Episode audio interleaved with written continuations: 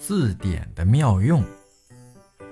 当爸爸的呀，给幼儿园的儿子买了一本小小的字典，虽然说是小小的字典，但也有一定的厚度，就准备教他呀怎么使用字典查字。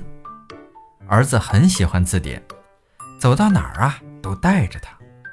然后当爸爸的就问儿子：“儿子，你大字儿不认识几个，怎么随身带着字典呢？”然后儿子一本正经地说：“我带着它是有用的，看以后幼儿园谁敢欺负我，谁敢欺负我，我用字典拍死他。”